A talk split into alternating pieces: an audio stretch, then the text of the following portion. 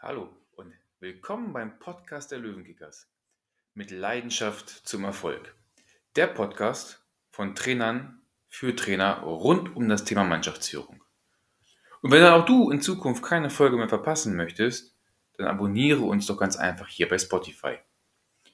Und falls du Lust hast oder die Lust verspürst, mit uns zusammenzuarbeiten, dann haben wir auf unserer Homepage mehrere Wege aufgezeigt, wie das funktioniert.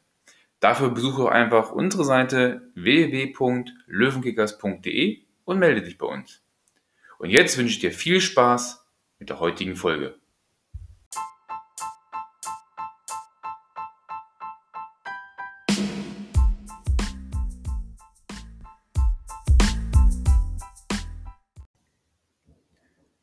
Es klingt so einfach und es ist doch, ja, die schwerste Aufgabe eines jeden. Sei du selbst. Denn ganz ehrlich, alle anderen, die gibt es schon. Der Ursprung des Erfolges steckt in jedem Einzelnen von uns. Und oftmals versuchen wir, jemand zu sein, der wir nicht sind, nur, und das ist wirklich traurig, um andere zu beeindrucken. Und manchmal kopieren wir Menschen, wir nehmen ihre Verhaltensweisen an und wir lernen so zu sprechen wie sie und wir nehmen ihre Mimik und ja, ihre Gestik und das nehmen wir alles an und wir versuchen jemand zu sein, der wir einfach nicht sind. Und es ist aus meiner Sicht völlig in Ordnung, jemanden zu modellieren, also ja, sich von jemandem etwas abzugucken, Teile von jemandem zu kopieren, doch sollte man dabei niemals, niemals sein eigenes Ich verlieren. Das klingt wirklich sehr einfach, doch ähm, ich will dir kurz berichten, dass also auf meiner eigenen Reise als Trainer, die ich ja Anfang meiner frühen 20er Jahre äh, begann, da war ich halt der Ansicht, ich müsste von meinen damaligen Trainern sehr viel mir aneignen und ähm, so sein, wie sie zu der Zeit mir gegenüber als Spieler äh, aufgetreten sind.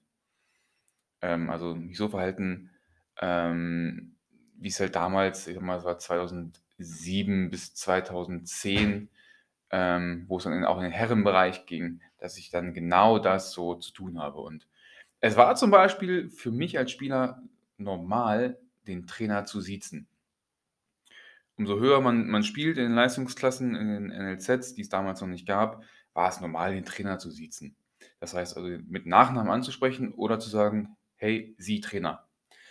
Ähm, ich glaube, der Hintergrund dabei ist ähm, vor allem der Respekt, der dahinter stehen sollte und zeigen sollte, hey, ich bin hier der Boss. Was habe ich also getan in meiner ersten, in meinen ersten Trainerjahren, muss ich sagen, ähm, ich habe das genauso, dieses Verhalten übernommen. Also ich habe in den ersten Trainerstationen, ob Jugend oder auch Herren, ähm, das dann so übernommen. Und ich weiß auch noch, gerade in der Jugend, wie die Spieler und die Eltern und vor allem auch die Verantwortlichen des Vereins äh, mich schräg angeschaut haben und ja, meine Methode auch sofort in Frage gestellt haben. Das äh, war damals auch öffentliche Kritik. Ähm, doch warum hatte ich das gemacht? Ich war damals ein junger Bursche. Ähm, ich hatte gerade meine B-Lizenz absolviert und ja, ich wollte voll durchstarten und mein Wissen an die Jungs und Trainerkollegen weitergeben. Gleichzeitig wollte ich aber auch, dass sie mich als Führungskraft respektieren und ich war davon überzeugt, das sei der richtige Weg. Also kopierte ich nur nicht nur die Anrede, sondern auch die Ansprache und das Training aus meiner aktiven Zeit.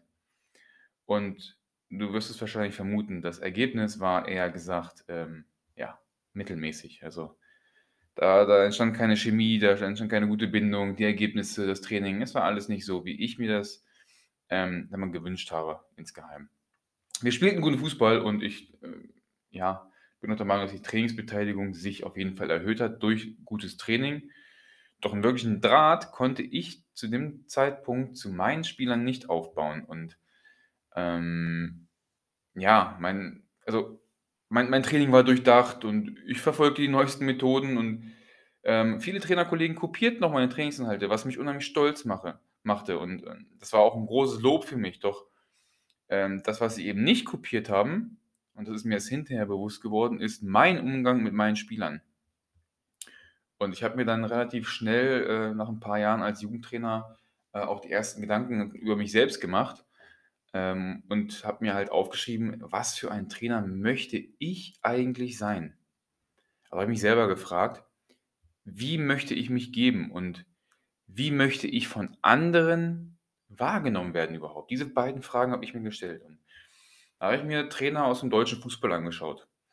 Ähm, einer von ihnen war, äh, du wirst ihn kennen, äh, Jürgen Klopp, ein, ein ja, mittlerweile Weltklasse-Trainer aus meiner Sicht. Und ich fragte mich, was macht dieser Mensch anders als andere? Denn das, was offensichtlich ist, was man in der Presse liest, das, was man in Videos äh, sich angucken kann, ähm, er hat einen guten Draht zu seinen Spielern. Also wie überzeugt er also seine Spieler, dass sie für ihn alles geben? Und in, ich in meinen Gedanken so versunken dachte mir, ey, der wird doch nicht andere Übungen machen mit seinem Team, hm, als ich das tue. Und also so viele Trainingsübungen im Fußball gibt es dann doch nicht. Es, ist, es wiederholt sich vieles und ähm, da wird jetzt, ob das Hütchen gelb ist, rot ist oder einen Meter weiter vorne, hinten ist, das spielt ähm, jetzt keine, keine übergeordnete Rolle, um eine gute Bindung zu, zum, zur Mannschaft zu haben, ist äh, äh, meine Meinung. Und ähm, ja, so kam ich halt zu dem Schluss, dass ich mir damals, das war, boah, ich war 23, 24, äh, mir einen eigenen Coach zu suchen und der mir half, äh, den Umgang mit meinen Spielern zu verbessern und gleichzeitig mich auch als Persönlichkeit äh, weiterentwickelt bzw. auch weiter stärkt. Und ähm, unabhängig jetzt von dem Coach, den ich mir damals genommen habe, änderte ich dann in der darauffolgenden Saison die Anrede von sie auf du. Also die Spieler durften mich beim Vornamen nennen. Und ähm, ja, das Kuriose ist, das, was am Ende dabei rausgekommen ist, ähm, war dann, hey Coach, kann ich mit dir reden? Und äh, war trotzdem so eine Art Respekt da. Und ich habe den Umgang ein bisschen persönlicher gestaltet und ich fing an, auch die Sprache meiner Spieler, äh, die damals zwischen 17 und 19 Jahren äh, alt waren, zu sprechen, ähm, was, was mich auch als Trainer ähm, unheimlich nach vorne gebracht hat. Und ich habe damals von meinem Coach gelernt, ähm, wie man eben eine Verbindung zu jedem einzelnen Spieler aufbaut. Und ähm, ich habe gelernt, wie man einzelne Gesprächsformen ähm, nutzt, um eben auch die Spieler besser kennenzulernen und auch jedem Spieler die Möglichkeit zu geben, auch mich als Trainer ein Stück menschlicher zu sehen. Und ähm, über dieses Thema ähm, sprechen wir auch zu einer späteren Folge nochmal.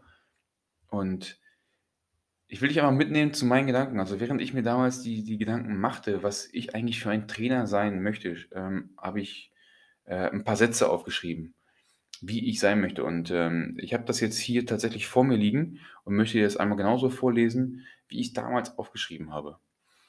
Ja, also ich habe damals folgenden Satz aufgeschrieben. Also ich möchte ein Trainer sein, der andere Menschen besser macht, der das Leben eines anderen Menschen positiv beeinflusst, sei es auf dem Spielfeld oder neben dem Rasen. Und ich möchte ein Trainer sein, der Verantwortung für seine Spieler übernimmt. Ich möchte, dass wenn man sich an mich zurückerinnert und die Spieler 10, 15 Jahre älter geworden sind, darüber nachdenken, was haben sie gelernt und dabei an mich zurückdenken und sie sagen, das habe ich damals von meinem Coach Christoph Taute gelernt. Und das bedeutet für mich, Christoph Taute, Erfolg. Und das bedeutet auch für mich einen Grund und ein Warum zum Leben zu haben. Sei du selbst der Trainer, den du dir selber gewünscht hättest. Und wenn du einfach so bist, wie du bist und keine Maske aufhast, dann stärkst du zu deinen Spielern auf jeden Fall die Verbindung und die wird am Ende dazu führen, dass du deine eigene Begeisterungsfähigkeit auf die, über, äh, auf die Spieler übertragen kannst. Und wenn du es schaffst, keine Rolle zu spielen, das ist unheimlich schwierig, sondern einfach nur du zu sein, auf und vor allem auch neben dem Feld, dann sage ich dir jetzt schon voraus, dass du langfristig ein wertvoller und erfolgreicher Trainer sein wirst. Und ist es nicht erschreckend, wie viele Jugendtrainer auf dem Sportplatz herumbrüllen? Die, die peitschen ihre Spieler nach vorne sie rasten förmlich aus, wenn mal etwas nicht so läuft wie gewünscht. Gerade im Jugendfußball denke ich mir manchmal, Wahnsinn, was hier abgeht. Aber dabei können sie das nicht mal im Ansatz vormachen und erklären, wie sie es eigentlich gerne hätten. Und oftmals sind das Trainerkollegen, die sind eigentlich ganz entspannte Menschen mit der Familie, mit einem guten Job und sind neben dem Feld auch unheimlich tolle Väter, sind tolle Unternehmer oder Angestellte. Aber warum? Warum wird, sobald sie das Spielfeld betreten, die Festplatte gelöscht und sie setzen eine Maske auf und verändern sich? Warum? Ich kann jetzt sagen, ich war auch so. Ich war auch so ein Mensch und ich kann dir sagen, setz bitte keine Maske auf. Bleib so, wie du bist. Der Vorteil daran, du musst dich nie wieder verstellen. Weder auf noch neben dem Feld.